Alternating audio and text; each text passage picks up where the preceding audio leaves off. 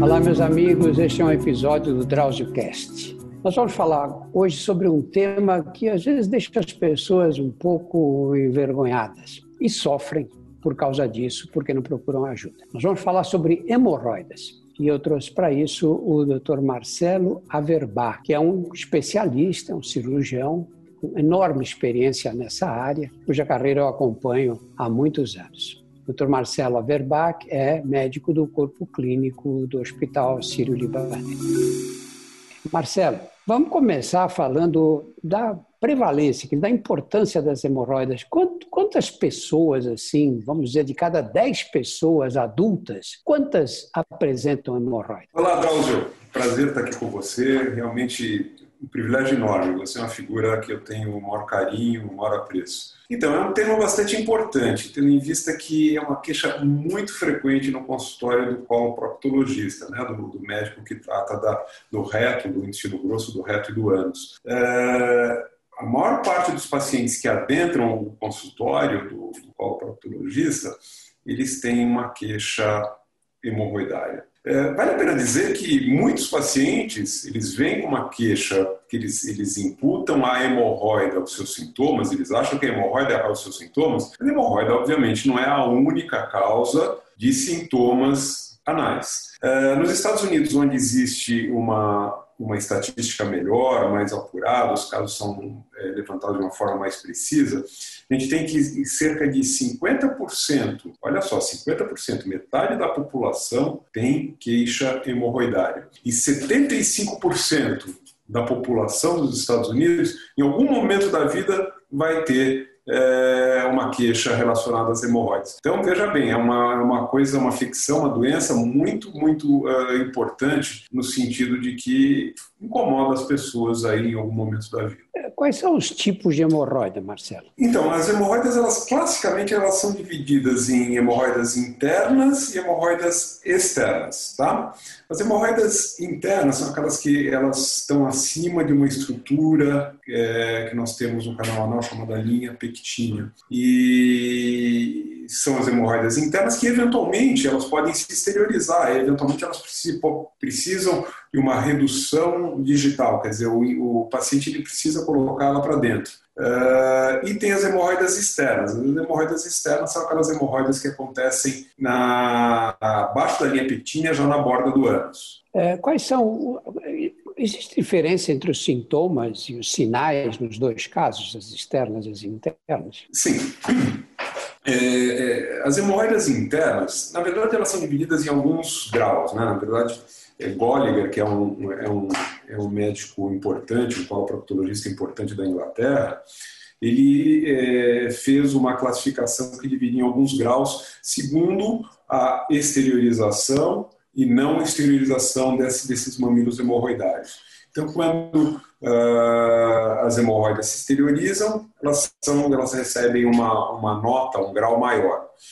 Uh, assim, uh, os sintomas das hemorroidas internas habitualmente são sangramento, exteriorização dessas hemorroidas. Eventualmente, essas hemorroidas precisam ser empurradas para dentro quando elas se exteriorizam. E elas podem gerar um incômodo, podem gerar secreção justamente porque elas estão exteriorizadas. O, as hemorroidas, as hemorroidas uh, externas, elas aparecem de uma maneira um pouquinho diferente. Elas, na verdade, aparecem como uma bolinha no ânus, muito dolorida. Então o paciente chega aqui no consultório e fala: doutor, está com uma bolinha desde ontem, anteontem, e é uma dor muito, muito importante. E o fato é que, a partir do momento que essa bolinha some ou espontaneamente ou cirurgicamente, o paciente não necessariamente é um portador de doença hemorroidária. Ele teve um evento, que é a formação de um trombo anal ou de uma trombose hemorroidária externa, que quando ela fica boa, o paciente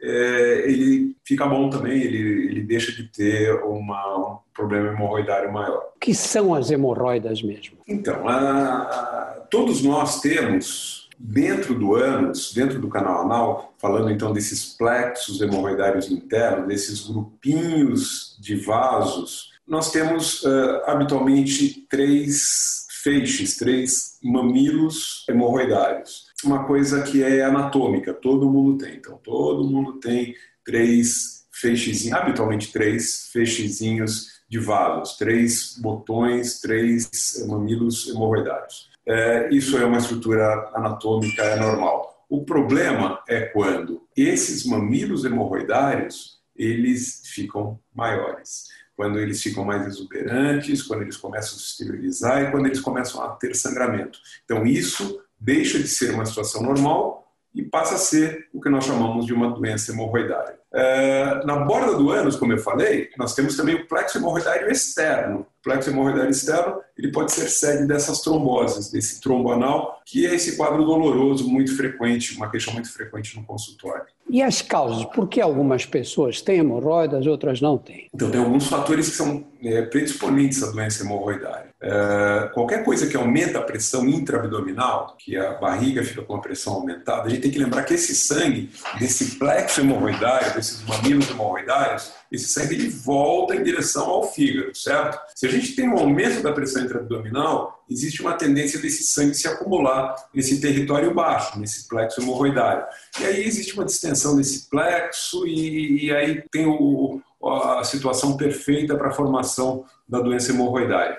Então, o que, que aumenta a pressão abdominal? Ele tem que lembrar sem dúvida, a gravidez. Então, a gravidez é uma causa muito, muito importante da formação de mamilos hemorroidários. É, o paciente muito obstipado, intestino muito preso, que precisa fazer muita força para fazer cocô. A força para evacuar significa aumento da pressão intraabdominal e o sangue se acumulando novamente nas partes baixas. É, tem algumas situações que se relacionam à pressão do esfíncter. O esfíncter é um músculo que faz com que a pessoa consiga segurar as fezes, para que não perca as fezes sem querer. Então, o aumento da pressão desse músculo pode também estar relacionada à presença de mamilos hemorroidários. E tem a situação constitucional. Então, quer dizer, é o, o, avô que tem, a mãe que tem, a filha que eventualmente pode ter também. Então, quer dizer, é uma coisa bem multifatorial e muitas vezes a gente não consegue estabelecer a causa exata do, dessa, dessa doença hemorroidária? Ah, ah, o fato de hoje nós termos uma vida basicamente sedentária, sentados na frente do computador, como nós estamos fazendo agora,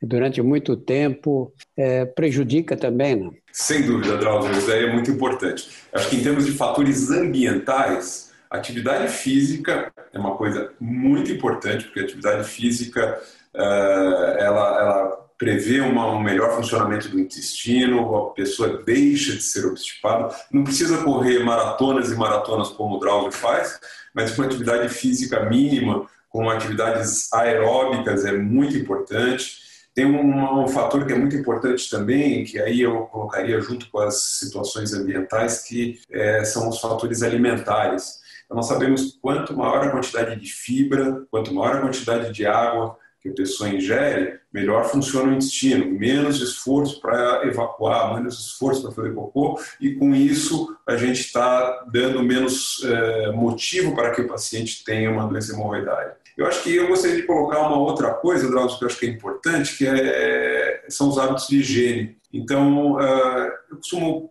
preconizar, costumo recomendar que os pacientes, após a evacuação, tentem, na medida do possível, obviamente, fazer higiene com água, água, sabonete e toalha. Quer dizer, não precisa de papel, não precisa de lencinhos umedecidos. Quer dizer, se for possível, é, é o ideal. Obviamente, às vezes, questões é, de localização, é, não é possível fazer um, uma higiene com água, mas se possível, higiene com água é o que a gente recomenda. Você sabe o que eu costumo dizer para os meus pacientes?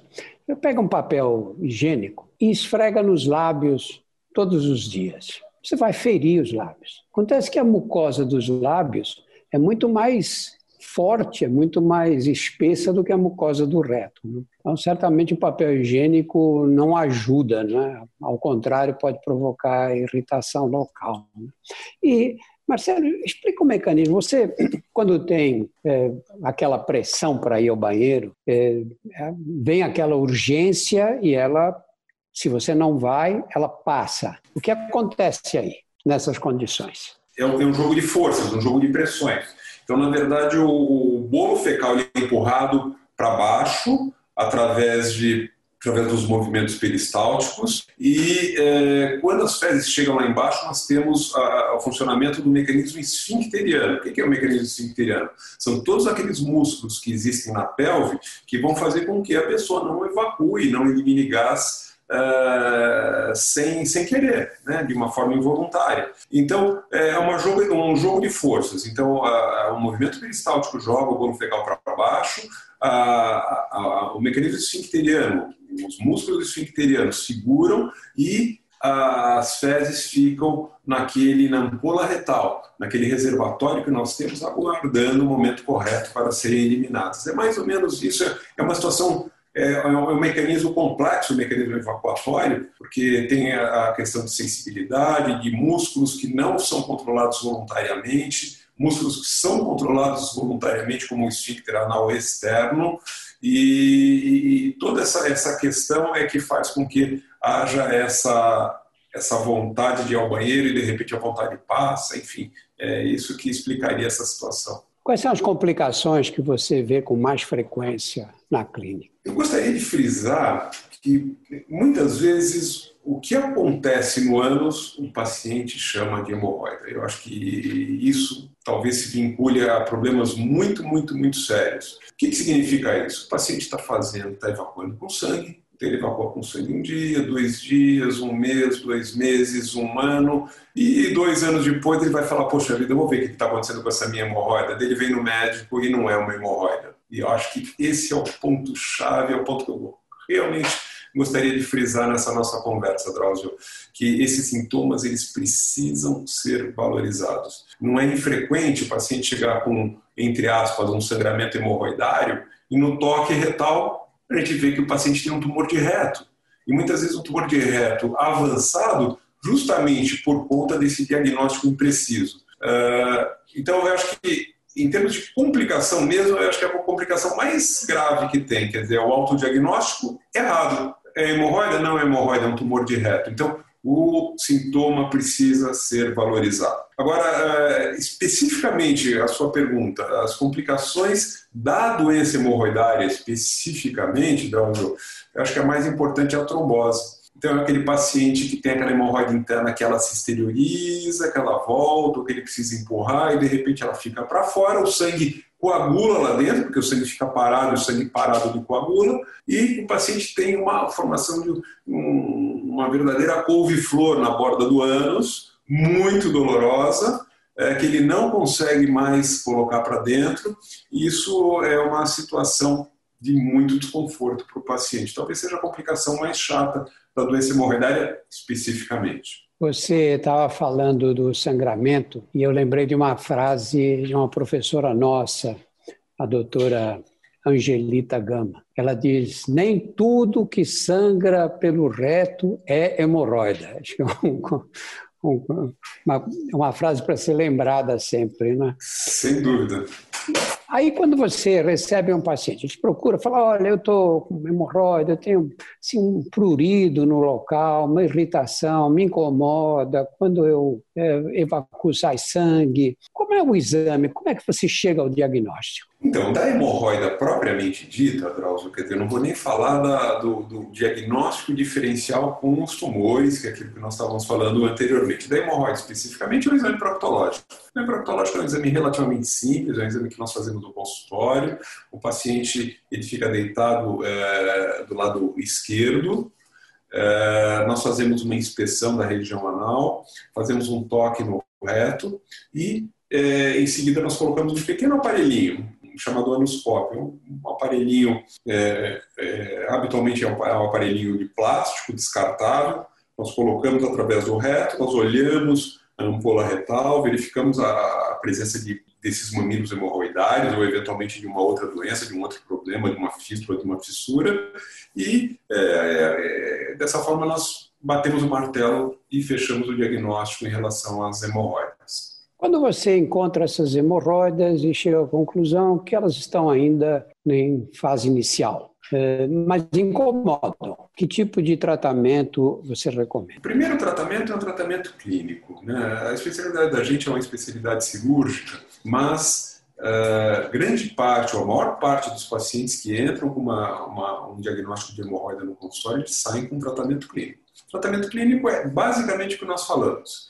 São cuidados uh, gerais, então são atividades físicas para fazer com que uh, o intestino funcione bem, uma dieta rica em fibra, muito líquido por boca, tomar bastante água durante o dia, uh, fazer higiene com água sempre que possível. Uh, e muitas vezes, com esse tipo de, de orientação, o paciente fica bem. O paciente fala: olha, realmente, se eu faço cocô todo dia, eu vou ao banheiro, tal, isso e aquilo, eu faço higiene, a coisa está resolvida. Eu estou confortável, eu não sinto uh, essa secreção, que muitas vezes é a causa da coceira, né, do prurido, e estou vivendo bem. Então, isso significa que você controlou essa doença hemorroidária de forma clínica, de forma não agressiva, não cirúrgica. Nesses casos em que existem complicações, você diz que pode haver um trombo que se forma no local, provocando uma dilatação, inchaço e muita dor. Qual é o tratamento imediato? Quando o paciente tem uma trombose hemorroidária externa, o que eu prefiro chamar de trombo anal, que é aquele coágulozinho que se forma na borda do ânus, é, muitas vezes ele chega no consultório muita dor, ele não consegue sentar realmente não consegue sentar. Então, esse paciente eu coloco na sala de exame, eu verifico se está correta a minha presunção diagnóstica né, de ser um trombanal. E uma das possibilidades que nós temos, que nesses pacientes que têm esse quadro muito intenso, de dor muito intensa, é fazer o que a gente chama de trombectomia. Você faz uma pequena anestesia local, muitas vezes no consultório mesmo, faz uma incisãozinha e você tira o trombinho lá de dentro e na hora é, resolve o problema desse paciente. Algumas vezes esse paciente chega já com alguns dias de evolução. Doutora, dois dias atrás estava uma dor alucinante. A dor foi passando aos pouquinhos, eventualmente tem a bolinha, mas ela não está me incomodando muito. Você vê aí, você vê que realmente é um trombanal, mas que ele já está evoluindo favoravelmente. Esses pacientes eu prefiro não mexer.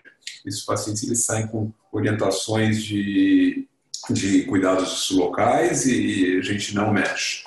Então, é, depende um pouquinho da intensidade dos sintomas e de quanto tempo de evolução esse paciente tem. É, no passado, o tratamento das hemorroides, o tratamento cirúrgico das hemorroides consistia em você operar mesmo, né? você fazer uma, uma retirada, uma ressecção da, de, toda, de toda essa parte do intestino terminal. É, hoje vocês têm os procedimentos minimamente invasivos. Explica o que são, Marcelo. Então, tem alguns procedimentos, não é coisa tão nova. Eu lembro que, sei lá, 25 anos atrás, ou mais, 30 anos, eu fui num congresso em Los Angeles, eu trouxe de lá um aparelhinho de ligadura elástica. É uma coisa muito simples, você faz no consultório mesmo, é um kitzinho que você coloca um pequeno elástico na ponta desse aparelho, você olha uma milha hemorroidária e você vai lá e você dispara o elástico. Como é um elástico muito pequenininho, ele dá uma estrangulada, uma angustiada nesse mamilo hemorroidário e por falta de suprimento sanguíneo ele necrose e cai. Uh, mais recentemente, a gente tem feito isso, isso é baseado num, numa publicação de um japonês chamado Fukuda, que ele publicou em 2004, uma revista importante, as ligaduras elásticas feitas com endoscópio. Então, uh, segundo ele, na, nessa publicação original, você faz um monte de ligaduras elásticas, o número suficiente para o paciente ficar sem hemorroidas. E eu fiquei muito entusiasta dessa técnica, eu tenho feito isso daí, em muitos casos, com bastante sucesso. Você aplica elásticos e é, esses elásticos fazem as hemorroidas necrosarem por falta de sangue e elas caem. Então, isso aí é uma das formas, que seria a ligadura elástica endoscópica. Mas nós temos outros é, dispositivos. Nós temos um dispositivo que ele é movido com ultrassom. Aí já estamos falando de cirurgia, não de endoscopia. O paciente na sala de cirurgia, você coloca um transdutor de ultrassom, você localiza os vasos hemorroidários, você sutura esses vasos hemorroidários e levantando todas essas hemorroidas, todo esse coxim, todo esse tecido vascular para cima. E com isso você desvasculariza o plexo hemorroidário e, além de tudo, você joga ele para o seu devido lugar, que é dentro do canal anal.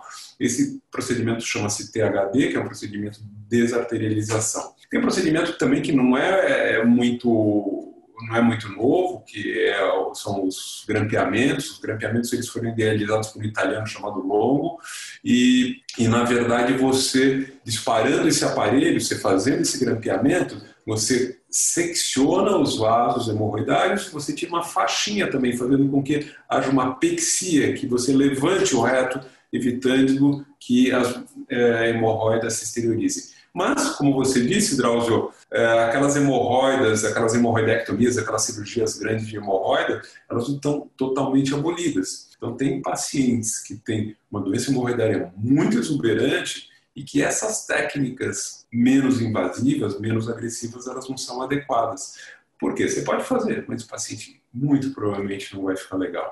Então, é, tem cirurgias, tem situações que a gente precisa ainda daquela cirurgia clássica que é a hemorroidectomia. A cirurgia é simples, bem padronizada, né? E o pós-operatório nesses casos de cirurgias mais ampliadas? Então, nós temos o, alguns mecanismos atualmente que minimizam um pouquinho o sofrimento do paciente. Então, primeiramente, a gente faz um bloqueiozinho do nervo que chega na região e é o nervo que dá a sensação de dor.